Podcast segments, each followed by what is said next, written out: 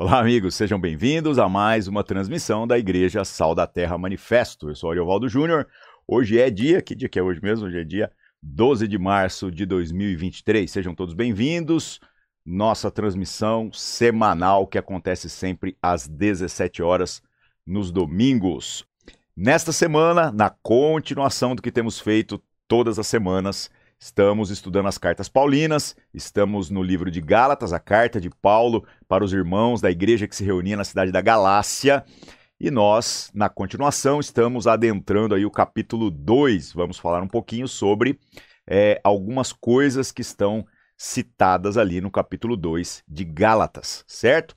Eu não vou ler o capítulo todo, porque há às vezes diferentes enfoques, há diferentes é, coisas que podem ser percebidas. Nos nossos pequenos grupos, nós mastigamos isso, né? É, nós temos a oportunidade de fazermos reflexões em cima de tudo aquilo que o texto vem trazer para cada um de nós.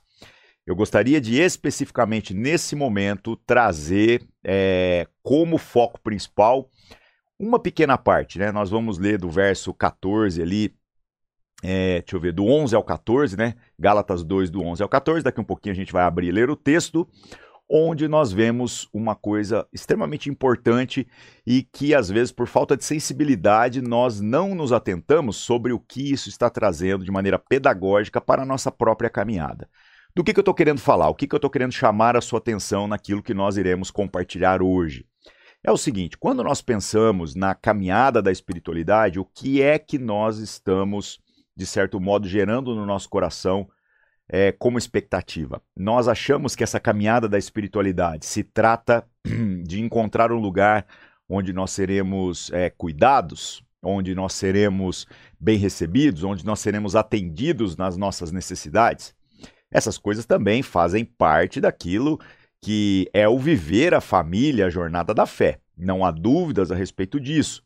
Mas não pode ser só isso. Senão você está pensando que uma jornada de coerência religiosa vai ser você tentar buscar aquilo que vai atender às suas próprias necessidades da melhor maneira possível.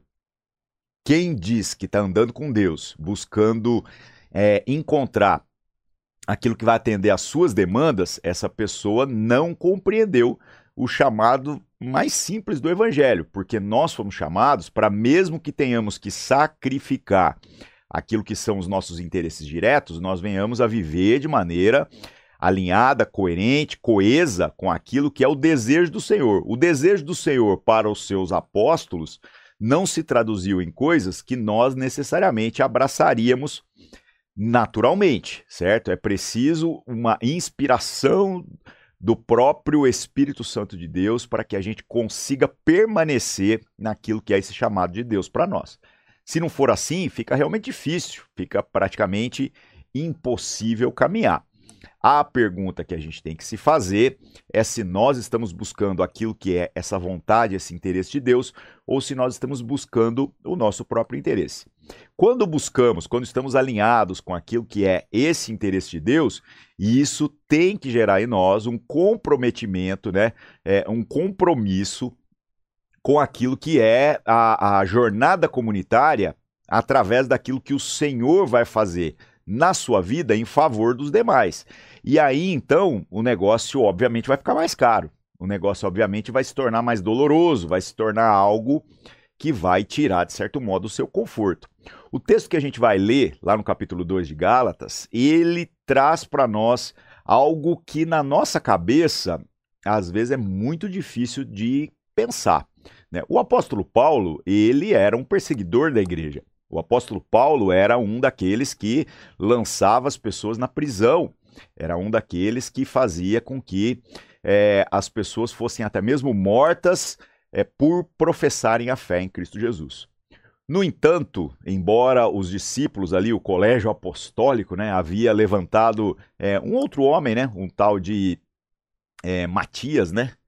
Matias, ah, bom, para ocupar o lugar do 12 apóstolo, lugar de Judas Iscariotes, que havia se desviado do caminho, o que acaba acontecendo é que é, o Senhor Jesus estava preparando Paulo para ser aquele que assumiria de fato esta responsabilidade. E o Senhor Jesus aparece pessoalmente, a gente vê isso lá nos primeiros capítulos de Atos, para trazer esse chamado à vida de Paulo.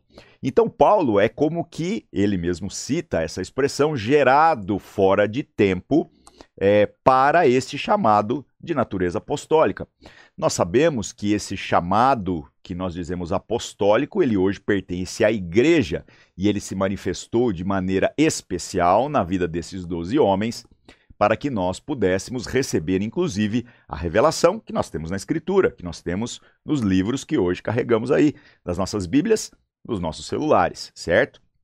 Então, como dizem por aí, né, um apóstolo bom é um apóstolo morto, são aqueles que foram chamados pessoalmente pelo Senhor Jesus, como o apóstolo Paulo posteriormente também foi, certo?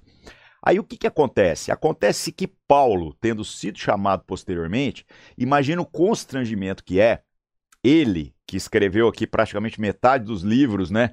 É, não em número de livros, mas em número de páginas do Novo Testamento, ser o homem usado por Deus para, se preciso, se necessário, repreender até mesmo aqueles que são anteriores a ele. Repreender até mesmo é, os apóstolos originais, caso algum deles estivesse sendo incoerente na sua caminhada. Por que, que eu estou chamando a atenção para isso?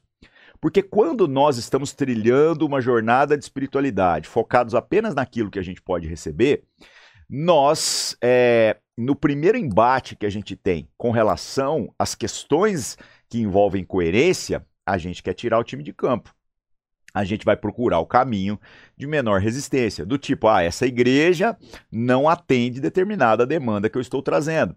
Essa igreja é, possui pessoas que são hipócritas. Essa igreja não faz aquilo que eu acho que poderia estar fazendo.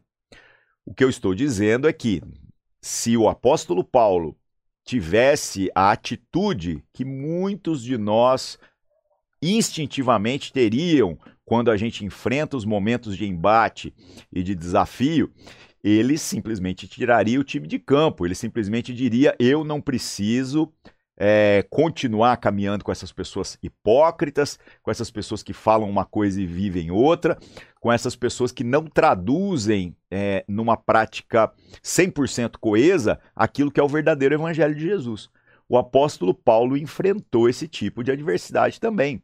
E a responsabilidade dele, com certeza, foi muito maior do que a de qualquer um de nós. Nós temos responsabilidades uns para com os outros. Nós temos a responsabilidade de que não importa se você abraçou esse evangelho da salvação, o evangelho de nosso Senhor Jesus Cristo, ontem, não importa. Se você leu alguma coisa na Escritura e você é, está me vendo como cristão, professando a fé em Cristo Jesus, fazendo algo diferente do que a Escritura está dizendo, você tem o dever de vir com todos os afetos possíveis, né? Me repreender, me chamar a atenção para que eu possa corrigir a minha maneira de caminhar. Então, isso é responsabilidade de quem? De todos nós, certo? Agora, imagina Paulo, que tem a responsabilidade de repreender o que a gente vai ler especificamente aqui, o apóstolo Pedro um cara que não foi chamado posteriormente, um cara que esteve com Jesus desde o começo do seu ministério, o cara que andou por sobre as águas, o cara que teve experiências é, extraordinárias na presença do Senhor Jesus, né? O cara que é, foi chamado para carregar uma cruz ali pesada também junto do nosso Senhor Jesus Cristo.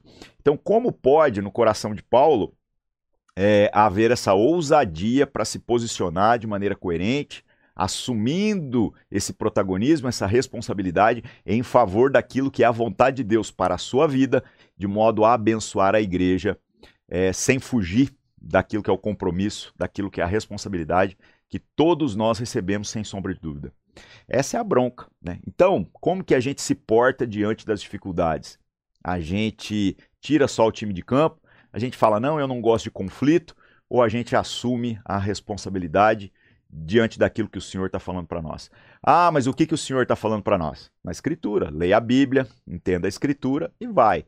Agora, se você procurar, como eu disse, um caminho de menor resistência, eu acho que você está arrumando é para sua cabeça. Se o Senhor mandou você fazer isso, faça isso. Se o Senhor não mandou, reavalie as suas convicções. Você está gastando a sua vida com o quê? Né? Então, que a gente aprenda a ouvir o Senhor. E nós ouvimos o Senhor como? Principalmente através daquilo que a Escritura traz para nós. É aqui que está é, não apenas a chave, mas as palavras para a vida eterna. E quem estiver vivendo de maneira desalinhada com aquilo que é esta vontade revelada do Senhor, contida nas Escrituras, está simplesmente gastando seu tempo, está simplesmente desperdiçando a sua vida e fugindo da responsabilidade. O apóstolo Paulo não fugiu da responsabilidade. Ele assumiu o protagonismo na hora em que isso se tornou necessário. E é isso que a gente vai estar tá lendo agora, a repreensão do apóstolo Paulo para o apóstolo Pedro, que, como eu já disse, é bem anterior a ele, né? E sobre como isso traz para nós também um chamado à responsabilidade mútua, a responsabilidade que a gente tem de cobrar uns dos outros comprometimento, compromisso contínuo, coerente, coeso com tudo aquilo que o Senhor falou para nós, certo? Vamos lá, vamos ler o texto aqui. O texto está em, deixa eu abrir, Gálatas, capítulo 2, do verso 11 ao verso 14, é o trecho que eu vou ler. Para você pegar o contexto todo, seria bom você ler o capítulo 2 inteiro, tá? Por uma questão de tempo, a gente até não se prolongar muito aqui, vou resumir, vamos ler apenas este trecho. Diz assim, Gálatas 2:11. Quando, porém, Pedro veio a Antioquia, resisti-lhe face a face, porque havia se tornado repreensível. Imagina Paulo dizendo aqui: o Pedro veio para Antioquia e eu bati de frente com ele, certo? Eu tive que, às vezes, deixar com que os ânimos ali um pouquinho se é, esquentassem, né? Eu resisti ao que ele estava fazendo e ao que ele estava falando face a face. Não falei nas costas, não falei no Twitter, não falei na internet, não gravei um vídeo, não mandei uma carta anônima, não. Né? Não apenas me calei e saí, mas resisti face a face. Uma atitude ousada. Quem esse Paulo está achando que é para poder cobrar do Pedro alguma coisa? Pois é, vamos lá, verso 12. De fato, antes de chegarem alguns da parte de Tiago, ele, Pedro, né, comia com os gentios quando, porém, chegaram, começou a afastar-se e, por fim, separou-se, temendo os demais da circuncisão. O que, que acontecia aqui? Acontecia que os judeus, ao se converterem à fé em Cristo Jesus, naturalmente continuavam com as suas práticas no que se refere a é, não comer carne é, de animais que seriam considerados imundos e por aí vai, Enquanto que os gentios que foram alcançados pela, pela fé em Cristo Jesus, né, os pagãos, é, compreenderam que o chamado de Cristo Jesus ia muito além do que apenas essas práticas. Toda a lei, no que se refere aos mandamentos, ela é um sinal que denuncia, na verdade, o pecado, mas um sinal para aquilo que haveria de vir, esse chamado para a graça. A incoerência não é se Pedro come ou não come porque o próprio apóstolo Paulo, em outra ocasião, fala que o comer ou não comer não faz diferença alguma. O problema é que Pedro, quando os irmãos lá que seguiam aquilo que eram os preceitos religiosos do Antigo Testamento é, estavam perto, Pedro não comia. E quando eles estavam longe, ele comia. Ou seja, ele vivia de maneira a ficar pulando de galho em galho nas suas atitudes, trazendo até mesmo um certo constrangimento né, se afastando dos irmãos que eram pagãos e foram alcançados por essa fé, para não desagradar os demais. Então, meus irmãos, se nós sabemos que isso não faz sentido, você viver a sua fé de duas maneiras diferentes, por que, que a gente acaba fazendo esse tipo de coisa? Então, Paulo detectou esse tipo de coisa. Eles estavam em Antioquia, eles estavam no meio de uma igreja de povos pagãos, e aí que foram alcançados pelo evangelho. Então, naturalmente, fazia muito mais sentido de que os visitantes, né, se adequassem à cultura do que o contrário, né? Então, Paulo bate de frente aqui. Verso 13: E também os demais judeus se fizeram hipócritas juntamente com ele, a ponto de o próprio Barnabé ter se deixado levar pela hipocrisia dele. Sabe quem que é Barnabé? Barnabé é o cara que discipulou o apóstolo Paulo é o cara que andou com ele ali nos seus primeiros anos. Você fala, cara, esse Paulo ficou ousado demais, véio. Esse Paulo confronta não apenas Pedro, mas ele confronta também o próprio Barnabé, o cara que o ensinou ali. Meus irmãos, a verdade não faz curvas. Aquilo que é a vontade de Deus não faz curvas. Está aqui na Escritura, para mim e para você. Se aquilo que eu estou fazendo, se aquilo que eu estou vivendo não está devidamente alinhado com o que a Escritura diz, você tem o dever de me repreender. Você tem o dever, você tem um, um, compromisso com Deus, primeiramente, e que tem que se manifestar em favor dos irmãos que estão desalinhados com o que já nos foi revelado. Isso é muito sério. Paulo assumiu essa responsabilidade. E nós, que faremos? Verso 14: Quando, porém, vi que não procediam corretamente, segundo a verdade do Evangelho, eu disse a Pedro na presença de todos: Se você que é judeu vive como gentil e não como judeu, por que quer obrigar os gentios a viverem como judeus? Essa é a grande questão. Se Pedro come ou não come, Paulo literalmente está dizendo: isso não é um problema. Mas se você que é judeu, certo? Quer viver como judeu, por que, que você quer chamar agora o gentil, o pagão, a viver uma coisa que não é coerente com o chamado que eles receberam no evangelho? Ah, mas existem dois evangelhos? De maneira nenhuma. Toda a lei, todos os mandamentos, todos aqueles preceitos apontavam para este momento da maturidade da fé. Mas tem uma coisa que não faz sentido, é a gente pegar quem já foi gerado nesta plenitude da revelação, ou seja, a partir de Cristo Jesus, e querer carregar agora fardos que fizeram parte da vida de muitos irmãos, certo? Mas que não tem poder nenhum para transformar a vida de ninguém. Trazendo isso para a nossa realidade. Se há algo, mesmo que seja algo da tradição religiosa, algo que, ah, mas nós fazemos assim, é assim que as coisas funcionam, e lá, lá, lá que está sendo incoerente com esse chamado à plenitude da revelação do Evangelho em Cristo Jesus. Na nossa caminhada comunitária, você tem o dever de me constranger, você tem o dever de chamar minha atenção, para que nós possamos viver com toda a integridade aquilo que o Evangelho está trazendo para nós.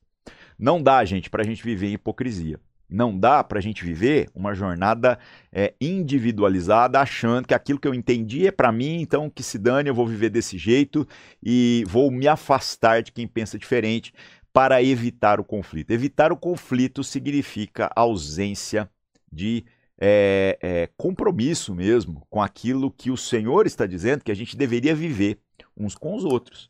Então não negue a Deus negando os seus irmãos.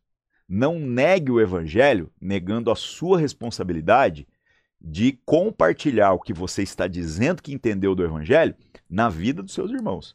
Ah, mas aí eu tô arrumando para a cabeça. É isso mesmo. É isso mesmo.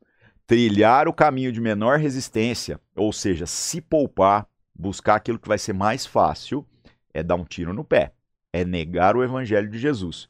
Que o Senhor Jesus nos livre desse tipo de atitude, que o Senhor Jesus nos dê a coragem necessária para que a gente faça aquilo que é coerente, que é coeso, que é necessário em todos os momentos da nossa caminhada. Amém? É isso. Que o Senhor possa te abençoar. Vamos orar agora nesse momento para que esta mensagem ocupe lugar no nosso coração.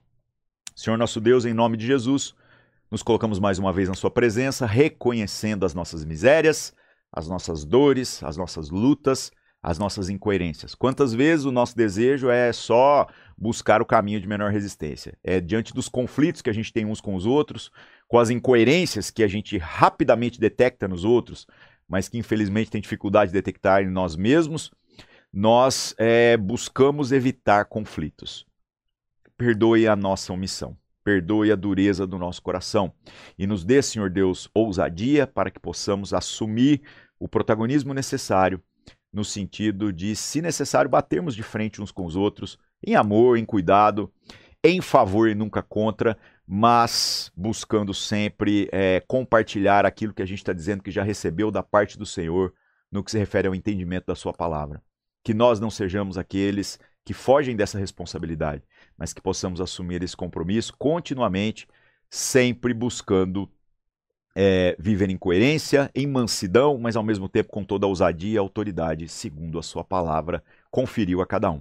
Em nome de Cristo Jesus, oramos para que isso se torne uma realidade na nossa vida, como o Senhor já tem feito nas realidades espirituais.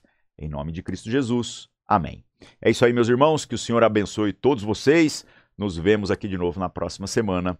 se o Senhor assim permitir. Beleza? Um abraço e até mais.